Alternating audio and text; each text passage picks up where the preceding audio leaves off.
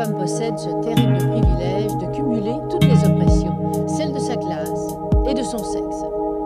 Inequality is not inevitable. Inequality is the result of public choices. Este es el siglo de los derechos de las mujeres. We females are so often socialized to silence. Don't silence that voice. Bonjour, nous sommes Pauline et Rebecca, bénévoles au sein du groupe local de l'association Oxfam, et nous vous présentons aujourd'hui le douzième épisode du podcast Voxfam, qui traite des inégalités de genre en tendant le micro à des femmes qui les combattent. pour cet épisode, nous avons choisi de parler du thème des inégalités économiques dans le couple, notamment au moment de la séparation. En effet, selon un rapport de la Fondation des femmes, le niveau de vie des femmes baisse de 20% contre seulement 3% pour les hommes au moment de la séparation. Cette inégalité s'explique par la structure du couple. Dans 75% des couples hétérosexuels, la femme a un revenu inférieur à celui de son conjoint. Bonjour Lucille Quillet. Bonjour. Vous êtes journaliste, autrice, coach et conférencière. Vous dédiez votre travail à l'émancipation des femmes et la lutte contre les inégalités. Vous avez écrit votre premier essai paru en 2021, Le prix à payer, ce que le couple hétéro coûte aux femmes. On va en reparler. Et vous êtes aussi membre de l'Observatoire de l'émancipation économique de la Fondation des femmes. Et à ce titre, vous avez également coécrit une note intitulée La dépendance économique des femmes, une affaire d'État. Dans une première partie euh, du podcast, on va parler des inégalités économiques au sein du couple et pour commencer, euh, est-ce que vous pouvez nous expliquer comment se construisent ces inégalités économiques euh, au fil du temps? Oui, euh, les inégalités, elles se construisent en plusieurs phases, on va dire, et de différentes façons. Déjà, il y a la façon dont on va gérer son, son budget. Moi, je fais partie d'une génération qui trouve ça normal de faire 50-50 pour justement prouver à quel point on est féministe et on est indépendante. Ce qu'on oublie, c'est que s'il y a 25% d'écart de salaire entre hommes et femmes. Au sein du couple, en moyenne en France, c'est 42% les écarts de revenus. Et comme on l'a dit dans l'introduction, dans 75% des couples, euh, monsieur gagne euh, est celui qui gagne le plus. Donc en fait, c'est pas très logique de faire 50-50 dans une société qui ne le fait pas, où il y a plein d'inégalités. Donc ça, déjà, c'est une première euh, arnaque, on va dire, pour les femmes. Ensuite, il y a la façon aussi dont on va se répartir les dépenses. Dans la lignée des tâches domestiques que les femmes euh, font en énorme majorité. Hein. C'est 74% des tâches domestiques et parentales de base sont faites par les femmes au sein du couple. Euh, ce sont les femmes qui vont faire euh, les dépenses de tout ce qui est éphémère, périssable et non valorisé. Les courses, voilà, les, les, les couches, tout, tout, ce qu'on va jeter au bout de quelques jours, quelques semaines. À l'inverse, les hommes, eux, vont avoir les postes de dépenses les moins chronophages, euh, il est plus valorisé. Et ceux sur lesquels on peut capitaliser. J'achète la voiture, je rembourse le prix immobilier, euh, je paye les impôts, je paye les vacances. Voilà. Et ça, c'est des choses qui, au moment d'une rupture, ne vont pas du tout être valorisées pareil, même si les montants, au final, peuvent être équivalents, voire même euh, pas équivalents du tout, mais on s'en rend pas compte parce qu'évidemment, acheter un paquet de pâtes, on ne se figure pas que sur 10 ans bah, ça coûte autant que euh, payer une voiture à l'assurance et tout. C'est ce que vous appelez euh, monsieur, Madame PQ oui. Monsieur Voiture, c'est ça? Exactement, ça un peu le, le, côté Madame PQ, Monsieur Voiture, parce que voilà, pour imager euh, grossièrement cette inégalité-là. Après, ce qui se passe aussi au sein des couples, c'est qu'évidemment, on va répondre à des attentes très genrées. Quand on est une femme en couple, eh ben, on va plus faire des tâches domestiques. Quand il y a un enfant, on s'attend à ce que ce soit nous qui nous mettions entre parenthèses, qui gérons beaucoup plus en fait tout le travail gratuit domestique euh, qu'on fait et qui sert à la société, qui sert à la carrière des hommes. Moi, j'aime bien quand même dire que les hommes n'auraient pas du tout les carrières qu'ils ont, euh, le patrimoine qu'ils ont, l'argent qu'ils ont, sans le travail gratuit des femmes derrière.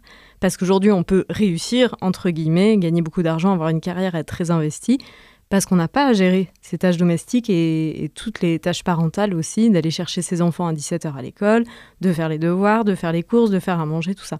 Donc c'est là où le, travail euh, domestique, c'est quand même aussi intéressant de le penser comme un travail qu'on peut valoriser économiquement et qui n'est pas quelque chose d'inné, gratuit que les femmes doivent faire. Quand on est un homme, on attend aussi euh, euh, de nous que bah, on soit celui qui gagne le plus d'argent, qu'on soit le chef de famille, le pourvoyeur. Donc là, on est vraiment dans cette répartition genrée.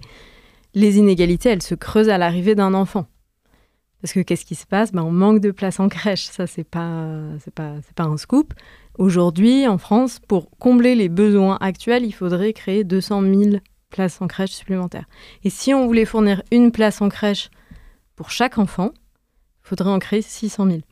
Euh, ça, c'est les chiffres aussi du Haut Conseil euh, à la famille, à l'enfance et à l'âge, euh, qui ont montré que c'était le souhait de seulement 36% des parents de garder eux-mêmes leurs enfants, sauf que dans les faits, c'est 56% des enfants qui sont gardés par un de leurs parents. En fait, il y a un parent sur cinq en France qui se retrouve contraint de garder lui-même son enfant. Ce parent, c'est en immense majorité les femmes, puisque on est dans un calcul très pragmatique. C'est difficile de jeter la pierre aux hommes là-dessus on a une famille, on a des factures à payer, et ben on va privilégier celui qui gagne le plus. Et encore une fois, dans 75% des couples, c'est monsieur. Donc la carrière de, madame, elle va passer après, ce qui fait qu'on a plus de temps partiel, plus de parcours euh, professionnel haché, et donc moins de cotisations, moins de retraite, moins de revenus aussi à soi. Donc là, moi, c'est, j'utilise l'image de la locomotive. C'est-à-dire que la locomotive familiale, c'est la carrière de, de papa, quoi. C'est la carrière de monsieur. Tout le monde est dans le même wagon, c'est cool, il y a maman qui charbonne derrière. Lui, il pilote euh, le truc. Euh, très bien. Quand on se sépare, la locomotive, elle va continuer de tracer, en fait.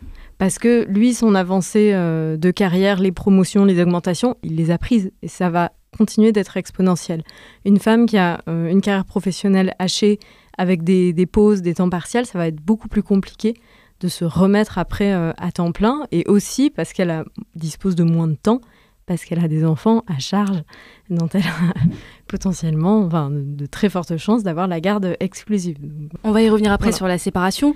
Euh, on peut peut-être aussi parler, donc vous avez parlé du, volet privé, mais il y a mm. aussi euh, le, volet public. Comment est-ce que euh, l'État participe au mécanisme d'appauvrissement de la femme mm. et de dépendance économique des femmes au sein du couple? Mm. On peut par exemple parler du système fiscal français qui est fait d'une certaine manière à ce que euh, voilà. ça, creuse un peu les inégalités. Exactement. Bah, en fait, alors maintenant, ça, ça vient d'être un peu réformé, mais je vais revenir sur le principe. En fait, euh, on a ce qu'on appelle la conjugalisation de l'impôt. C'est-à-dire que bah, l'État considère qu'il y a deux revenus différents au sein d'un couple, mais on va faire panier commun et appliquer du coup un taux d'imposition avantageux pour les couples. Ça, c'est déjà quelque chose qu'on pourrait questionner. Pourquoi est-ce qu'on fait un avantage fiscal au couple alors que ben, ils ont plus d'économies d'échelle que euh, une mère de famille monoparentale ou de gens qui vivent euh, seuls? Donc on applique en fait un taux d'imposition au couple. Avant, on appliquait ce qu'on appelait le taux personnalisé. Donc on se dit bon, c'est personnalisé, c'est super. En fait, c'est appliquer le même taux aux deux personnes. Et du coup, pour la personne qui gagnait le moins, bah, elle payait plus d'impôts parce qu'elle subissait, on va dire, le haut revenu de son conjoint. Tandis que le conjoint qui gagne le plus, lui, il allait payer moins d'impôts. Maintenant, on va appliquer par défaut, ça ça a été réformé il n'y a pas longtemps, le taux individualisé, c'est-à-dire que chacun paye l'impôt euh, selon la, hauteur de ses revenus. Mais il y a quand même un avantage fiscal qui est fait pour le couple. Donc ça, c'est quelque chose qu'on peut remettre en question.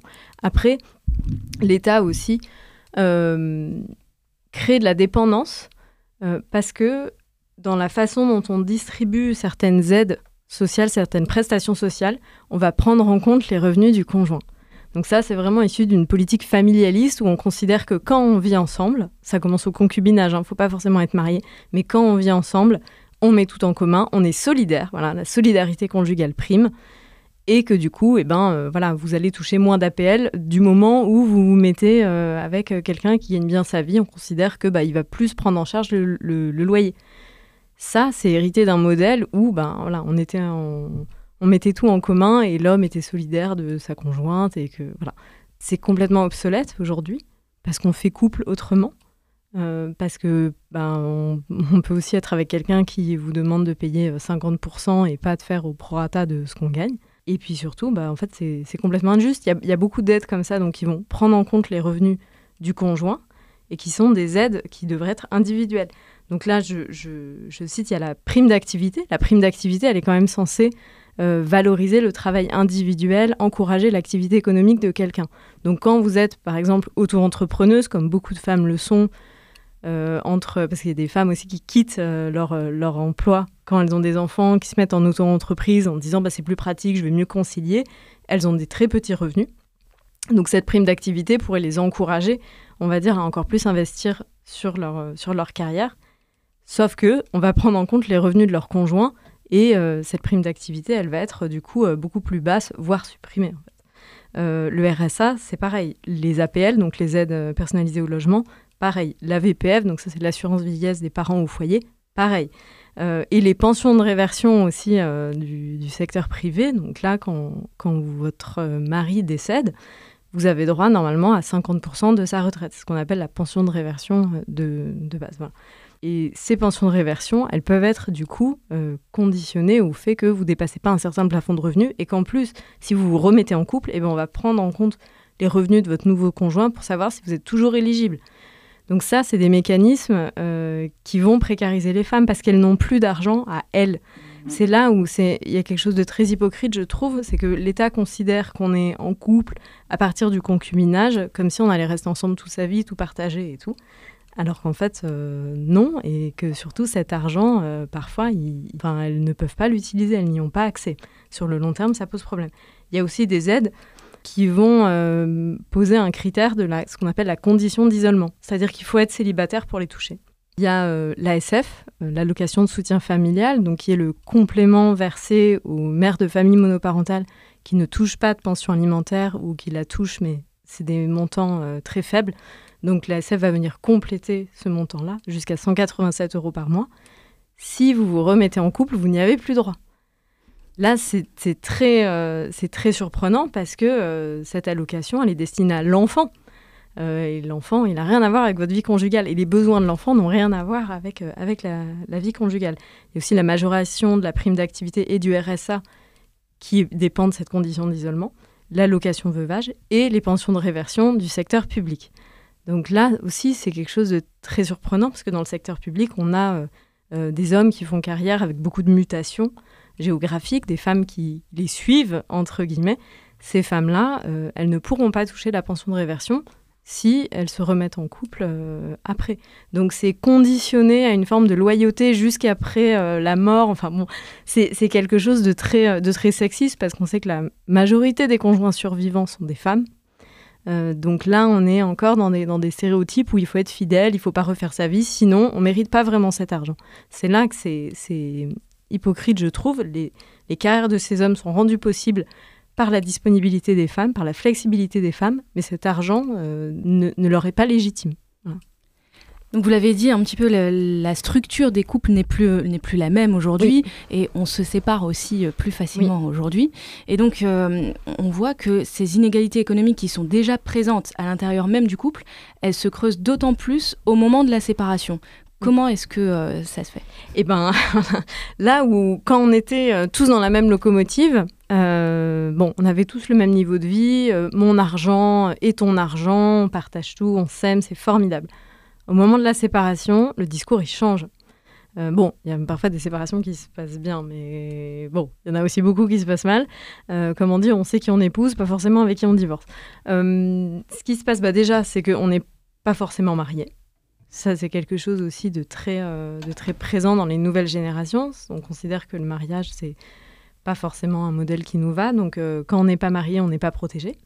Euh, déjà, on n'a pas droit à la pension de réversion, on n'a pas le droit à l'héritage. Et puis, au moment d'une séparation, bah, chacun repart avec ce qu'il a. Donc là, Madame PQ, Monsieur Voiture, voilà, on se retrouve un peu, un peu lésé. Et puis après, bah, le moment de la séparation, la locomotive, elle va continuer de filer. La femme, elle reste à quai elle continue la route souvent à pied et avec deux enfants euh, dans, les bras. Enfin, deux enfants ou un enfant ou trois enfants, qu'importe, mais avec des enfants à charge. Comment est-ce qu'on a 20% de perte de niveau de vie pour une femme après une séparation, euh, donc euh, rupture de Pax ou divorce et seulement 2 à 3 3 voilà, de perte de niveau de vie pour, pour l'homme, qui les recouvre d'ailleurs. au bout de deux ans, l'homme recouvre cette perte de niveau de vie, alors que les femmes ont, toujours 16% de perte de niveau de vie. Comment ça se fait? Bah Parce qu'elles ont moins de revenus à elles, parce qu'elles ont aussi des enfants à charge. C'est là où, voilà, dans 75% des décisions judiciaires aujourd'hui, la garde exclusive est donnée à la mère. Donc moi, c'est ce que j'appelle le syndrome de Mary Poppins. On vous demande de sortir des merveilles d'un tout petit sac, quoi, de faire beaucoup avec très peu. Euh, vous devez avoir un logement qui puisse euh, bah voilà, avoir peut-être plusieurs chambres pour, euh, pour les enfants, l'eau, l'électricité, les courses, les habits, tout, enfin tout ce que coûte un enfant. Il faut quand même se rappeler que pendant longtemps, là, la pension alimentaire le, montant minimum de la pension alimentaire vient d'être réélevé, mais pendant longtemps, c'était 170 euros par mois, par enfant, en moyenne, qui étaient versés. C'est très peu. On sait que ça coûte beaucoup plus cher d'élever un enfant. Et puis en plus, il y a euh, ce coût d'opportunité quand vous êtes euh, une femme à la tête d'une famille monoparentale, c'est que vous devez gérer toutes les sorties d'école, vous devez gérer tous les repas, vous devez tout, tout, tout, tout, tout gérer, ce qui fait que c'est beaucoup plus compliqué d'être disponible pour avoir euh, une, vie professionnelle à temps plein. Et puis avoir les enfants à charge, ça a aussi un impact sur la, vie euh, professionnelle d'une femme qui a forcément moins d'augmentation euh, possible. Bah oui, je vais beaucoup plus avoir tendance à refuser euh, d'un poste à responsabilité ou de nouvelles missions ou, aussi euh, des mutations géographiques parce que j'ai pas envie d'éloigner les enfants euh, de leur père, même s'ils le voient une fois tous les 15 jours. donc c'est du renoncement aussi. Là, il y a, y a, plus. Enfin, du temps du couple, la femme fait plus, fait beaucoup plus. Mais quand on se retrouve mère de famille monoparentale, on se retrouve à tout faire, quoi. Et en plus, à devoir avoir la charge financière. Et là, c'est, enfin, d'ailleurs, les, chiffres euh, sont là. C'est un tiers des familles euh, monoparentales vivent sous le seuil de pauvreté. Euh, 84% des familles monoparentales, c'est des femmes qui sont à leur tête. Il y a 41% des enfants mineurs euh, dans les familles monoparentales qui vivent sous le seuil de pauvreté contre 21% des enfants en temps normal. Donc on a vraiment une précarité des familles monoparentales. C'est là où, du coup, je trouve que mettre une condition d'isolement à des aides comme l'ASF, complètement injustifié et, voilà. Vous l'avez un petit peu évoqué tout à l'heure, la pension alimentaire. Oui. Euh, on voit que dans la plupart des cas, elle n'est pas forcément suffisante pour pouvoir euh, pourvoir aux besoins de, des enfants. Et en plus de ça, elle, le système d'imposition de la pension alimentaire est euh, assez particulier. Voilà. Ben, en fait, la pension alimentaire, alors déjà, combien, parce qu'il y a tellement de, préjugés, de stéréotypes sexistes autour de la pension alimentaire. déjà en général autour des femmes et de l'argent, mais alors sur la pension alimentaire, on va dire oui, euh, euh, elle a saigné euh, son ex-conjoint avec la pension alimentaire, elle lui prend tout son fric. Enfin, on entend ces, choses-là encore. la pension alimentaire, il suffit d'aller calculer. Il y, a un simulateur en ligne. Vous calculez, ça va être 10 à 13 en fait de votre revenu. C'est pas, pas dingue. Enfin. Puis quand on fait des enfants, a priori, c'est pour s'en occuper, c'est pour subvenir à leurs besoins. Donc voilà, ce montant, il est quand même assez faible. Encore une fois, pendant très longtemps, c'était 170 euros euh, en moyenne euh, par, par enfant par mois. Euh, et cette pension alimentaire, les pères peuvent la défiscaliser. Là où les mères, elles, doivent la déclarer comme un revenu. Voilà, et on considère que c'est juste, entre guillemets, parce que euh, c'est la mère qui a la garde exclusive qui va bénéficier de la part du 0,5% de l'enfant euh, dans son euh, conscient familial. Bon, ça, ça, ça, se, ça se discute quand même, et c'est vrai que c'est assez choquant quand on sait déjà toutes les charges qu'ont les mères sur leurs épaules, de se dire que ben, un père, lui, peut défiscaliser sa, sa pension alimentaire. Voilà. Il faut quand même aussi rappeler, moi je trouve qu'il y a un vrai sujet sur la responsabilisation des pères parce qu'il y a énormément de pensions alimentaires qui ne sont pas versées. Pendant très longtemps, ça a été à la charge de la femme d'aller à la CAF, de faire toutes les démarches de recouvrement et tout. Maintenant, avec l'ARIPA, donc l'agence de recouvrement automatique, c'est beaucoup plus facile. Mais quand même, c'est souvent une, charge administrative de bon, regarder, surveiller, euh, surveiller tout ça. Euh, mais surtout, il y a beaucoup de pères qui ne payent pas la pension alimentaire ou qui trouvent que c'est trop cher. Euh, bon, quand on fait un enfant, bah, a priori, on, s'en occupe ou on, accepte de subvenir à ses besoins. Euh, ce qui est choquant aussi, c'est qu'il y a des pères qui disent Vu que je ne vois pas beaucoup mon enfant, pourquoi est-ce que je paierai Mais l'enfant n'est pas un bien de consommation, que voilà, c'est pas, c'est pas un abonnement au cinéma, quoi. Donc, il y, a plein de choses, je trouve, à remettre en question. Euh, nous, on avait regardé justement dans la, note, la deuxième note qu'on a rendue pour l'Observatoire euh, de la Fondation des femmes. On se demandait combien coûte en fait euh, l'irresponsabilité des pères. Après, l'irresponsabilité, ça peut être dur comme terme parce qu'il y a des pères qui peuvent pas payer parce que ils sont en prison, parce qu'ils ont plus de revenus, parce qu'ils sont au chômage. Bon, voilà, il y, y, a plein de raisons, mais en tout cas, il y a 73% des pensions alimentaires impayées qui ont été couvertes par l'ARIPA au cours d'une année, je ne sais plus si c'était 2021 ou 2020, ça représente 157 millions d'euros. Euh, après, c'est à la RIPA de se tourner vers les pères pour euh, récupérer ces montants. Est-ce qu'ils sont euh, régularisés? Je, ne sais pas. Le délit d'abandon de famille, c'est deux ans d'emprisonnement et 15 000 euros d'amende. C'est relativement faible, en fait, par rapport à la responsabilité qu'on abandonne et qu'on va faire peser uniquement sur les épaules de la mère, je trouve. Donc on voit que le fonctionnement qui, qui a lieu pendant la durée du couple euh, change radicalement au moment de la séparation. C'est-à-dire oui, que pendant voilà. le couple... En fait, c'est le lever de rideau. Euh, pendant le couple, on se dit, bon, ce qui est, ce qui est à moi est à toi, euh, c'est, c'est super, on, on, partage tout. Les femmes sont un peu sommées d'oublier leur individualité économique. Je passe du temps, du travail gratuit, je donne ma présence à ma famille, je suis dans le care et tout. Et puis, mon mari travaille très dur pour subvenir à nos besoins et gagner de l'argent, très bien. Quand on se sépare, et ben là, chacun euh, redevient un individu économique et on voit à quel point ces inégalités, elles sont fortes, elles sont ancrées et, on, on, les paye en conséquence. On va dire aux femmes, bah oui, mais madame, fallait réfléchir avant de vous mettre à temps partiel et tout. C'est très facile de dire ça parce que souvent le temps partiel, il est, subi, il n'est pas forcément choisi. Et puis tout le travail du care hein, que font les femmes avec les enfants, mais aussi avec les, personnes âgées. La majorité des aidantes aujourd'hui sont des femmes. Donc ça, c'est du travail qui bénéficie à, à, tout le monde. Si les femmes ne s'arrêtaient pas de travailler pour garder leurs enfants, on n'aurait pas assez de place en crèche. Comment est-ce qu'on ferait? Donc c'est un service à la fois rendu à leurs conjoints, à leur famille, mais aussi à la société. C'est pas qu'une question euh, privée euh, individuelle. Voilà. Après, il y a aussi la façon dont on règle les divorces. Justement, euh, vous, ouais. vous, donnez un, un, exemple que je trouve assez éclairant dans votre essai, c'est celui de Mackenzie Bezos. Alors c'est un peu loin sur, sur les montants, mais en fait Mackenzie Bezos, elle, elle s'est mise au service de la famille, euh, voilà, pendant que son, son, son mari euh, crée cette, ce, ce, monstre économique qui en a fait l'homme le plus riche du monde, il me semble. mais quand ils ont divorcé, alors qu'ils étaient en communauté de biens, euh, voilà, parce que c'est vrai que quand vous êtes marié en communauté de biens, bah, normalement, euh, la moitié de ce qui appartient à votre mari euh, peut, peut, vous revenir. Donc elle aurait pu demander la moitié des parts d'Amazon. Elle ne l'a pas fait, ça a été un accord réglé à l'amiable. Et là aussi, on voit de la façon dont sont réglés les divorces.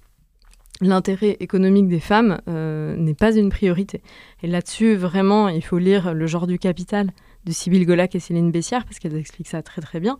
Euh, déjà, au moment d'un divorce, il faut savoir ce dont on a droit. Et plus il y a d'argent, plus il y a de richesse dans un foyer, plus les femmes sont écartées de la gestion. Donc, euh, vous divorcez, euh, votre mari est très riche, mais vous savez pas où sont les comptes, combien il y a sur quel placement. Enfin voilà. Donc déjà avoir accès à l'information, bah, c'est parfois un luxe. Et puis après, la façon dont on va euh, estimer euh, la prestation compensatoire et pas la pension alimentaire. Je tiens vraiment à préciser, pension alimentaire, c'est ce que le père va donner euh, à la mère pour subvenir aux besoins de leur enfant. La prestation compensatoire, c'est le montant qu'il va donner à son ex-conjointe pour compenser la perte de niveau de vie au nom de la solidarité conjugale. Sauf que cette prestation compensatoire, déjà avant, on pouvait la verser sur euh, 20, 30 ans ou si longtemps. C'était une, comme une forme de, versement mensuel. Voilà. Depuis les années 2000, c'est réduit à 8 ans maximum. Et on va privilégier un versement unique, en fait, au moment de régler le divorce, soi-disant pour pas humilier euh, euh, les femmes, euh, voilà, qu'elles reçoivent une rente un peu chaque, chaque mois de leur mari, soi-disant ça serait humiliant, alors qu'en fait c'est aussi la reconnaissance de ce qu'elles ont porté au foyer. Mais bon, c'est voilà on va se dire, bon, ben, au lieu de recevoir ça sur 8 ans, c'est mieux de faire un règlement unique. Bon, monsieur, qu'est-ce que vous pouvez donner là tout de suite aujourd'hui, dans la limite de vos moyens? Donc, c'est ce que Sybille Golac, Céline Bessière appelle la comptabilité inversée. On ne va pas regarder quels sont les besoins de l'enfant pour la pension alimentaire ou qu'est-ce que mérite euh, l'ex-conjointe. On va voir ce que l'homme peut donner dans la limite de ses moyens sans abîmer son patrimoine ça veut dire que on va pas considérer forcément son patrimoine immobilier. On va pas dire bon bah il, faudrait qu'il donne 150 000 euros à sa conjointe pour tout le travail gratuit. Pour aussi, il y a beaucoup de conjointes qui sont des conjointes collaboratrices, qui font la comptabilité, qui font l'assistance, qui font le secrétariat, qui sont pas du tout déclarées, pas reconnues. Donc euh, on pourrait dire euh, monsieur doit verser 150 000 à madame, mais euh, ça le forcerait à vendre son entreprise ou à vendre euh, la maison. C'est dommage, ça va être dommage pour les enfants qui du coup voilà. Donc au final, on tombe sur des formes de compromis, entre guillemets, où les femmes sont lésées. Alors, une fois qu'on a dit tout ça, on arrive au moment des solutions. Alors, peut-être au niveau individuel pour commencer. Oui, parce que souvent, on, enfin, on me pose la question bah, qu'est-ce qu'on peut faire du coup pour être plus, plus égalitaire dans son couple? Bah, Déjà, parler d'argent. Euh, L'argent, c'est encore un sujet euh, très tabou au sein des couples parce qu'on considère que bah, c'est suspect.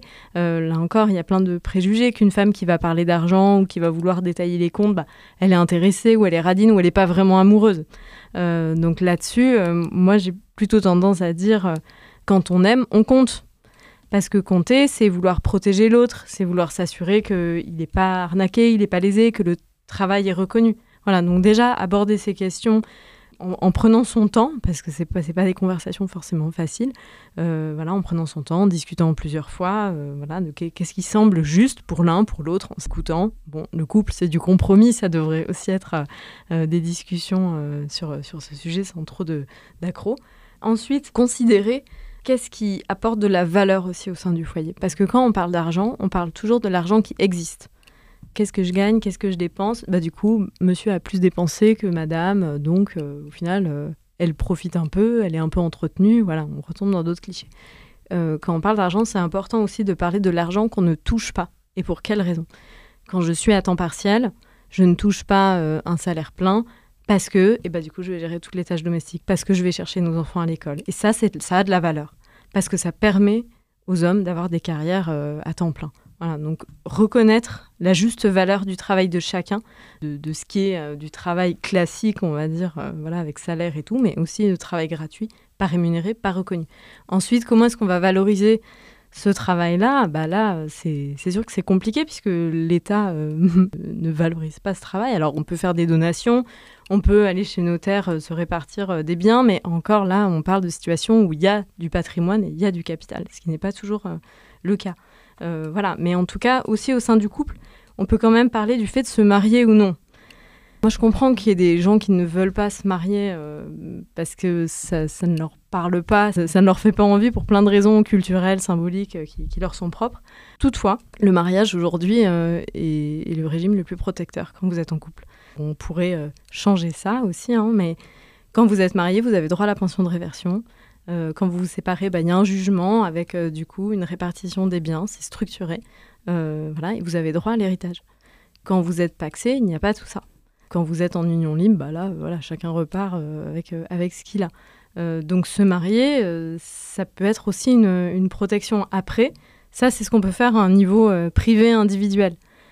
C'est ça, on se rend compte qu'en fait, même en étant le, couple le plus euh, égalitaire du monde, oui. Euh, il y a quand même des mesures de l'État qui, elles, sont. On se fait rattraper. Vous pouvez être un couple super égalitaire, mais euh, si quand vous vous remettez en couple, vous n'avez plus droit à la pension de réversion, c'est injuste. Voilà, c'est pas. si vous êtes obligé de vous marier alors que vous ne croyez pas au mariage, enfin, pourquoi est-ce que quand on se paxe, par exemple, on ne pourrait pas avoir une petite case éligibilité euh, à ma pension de réversion. C'est pas très très compliqué, quoi. Voilà. Donc euh, il y a un modèle aussi politique qui doit qui doit changer. Par contre, qu'est-ce que l'État peut faire pour favoriser euh, l'égalité au sein des couples? Mais plein de choses. Bah déjà, bon, bah, réformer les, les, formes d'union, créer plus de modes de garde, de places en crèche, avoir un vrai, un vrai soutien du secteur de la petite enfance. Qu'est-ce qu'on peut faire aussi? Allonger le congé paternité par exemple, parce que si vous avez un congé paternité qui est aussi long que le congé maternité, vous avez moins de discrimination à l'emploi pour les femmes, vous avez une plus grande implication des pères dans la famille, euh, du coup il y a moins d'écart dans les tâches domestiques et parentales, donc voilà, chacun aussi euh, peut peut-être avoir une carrière plus conséquente et des revenus, euh, des revenus propres. On peut réformer le, modèle de fiscalité. Voilà, aussi. Euh, on peut euh, déconjugaliser euh, bah, toutes les aides et prestations sociales. Alors après, c'est très compliqué, hein, ce, système-là, mais on a déconjugalisé l'AH, l'allocation aux adultes handicapés, parce qu'avant, bah, voilà, en tant que personne handicapée, si notre conjoint gagnait bien sa vie, bah, du coup, on perdait notre allocation, donc ça allait renforcer encore un système de dépendance. Donc c'était très, très injuste, donc ça, ça a été déconjugalisé. Parfait, on peut continuer dans, ce sens-là, déconjugalisons la prime d'activité. Euh, voilà, commençons par des choses euh, évidentes. Euh, donc il y, a beaucoup, beaucoup de choses qu'on pourrait faire, j'en oublie sans doute. Au niveau de l'impôt aussi, peut-être, déconjugaliser l'impôt? Ben, Moi, je trouve ça très bien qu'on ait mis par défaut maintenant le taux individualisé, donc vraiment que chacun paye à la hauteur de son, de son, de son revenu. Après, euh, la conjugalisation de l'impôt, euh, c'est quand même un cadeau fiscal, en fait, fait aux hommes, parce qu'ils sont dans la solidarité conjugale et que du coup ils subviennent un peu plus aux besoins de leur conjointe qui gagne moins et tout. Pourquoi on fait ce cadeau fiscal, en fait? À des hommes qui gagnent euh, voilà, leur, leur, vie. Enfin, il y, aurait peut-être d'autres priorités, notamment vis-à-vis des familles monoparentales. Euh, donc ça, je trouve que c'est quelque chose qu'il faudrait rediscuter aussi. Enfin, c'est des débats de société, en fait. C'est là où souvent, quand on parle du couple, euh, on se dit c'est du privé, ça ne nous regarde pas. c'est des choses qu'on règle dans l'intimité de la maison. Et le privé, c'est politique. Le privé, c'est politique, voilà, tout à fait. Et, et, surtout, ça nous, ça nous concerne tous. C'est des choix de société. Euh, les inégalités, c'est un problème de société. Euh, l'émancipation économique des femmes, c'est une question de société. Enfin, on parle quand même de la moitié de la population. Qui élève les enfants euh, qui, enfin, Bon, donc ce n'est pas du tout qu'une question privée. Au contraire, moi, je trouve que c'est vraiment un, problème de société. Et toute la société a une dette envers les femmes là-dessus. Merci à vous, Lucille Quillet, d'avoir participé à notre podcast Vox Femmes. Merci à vous de nous avoir écoutés et rendez-vous au prochain épisode.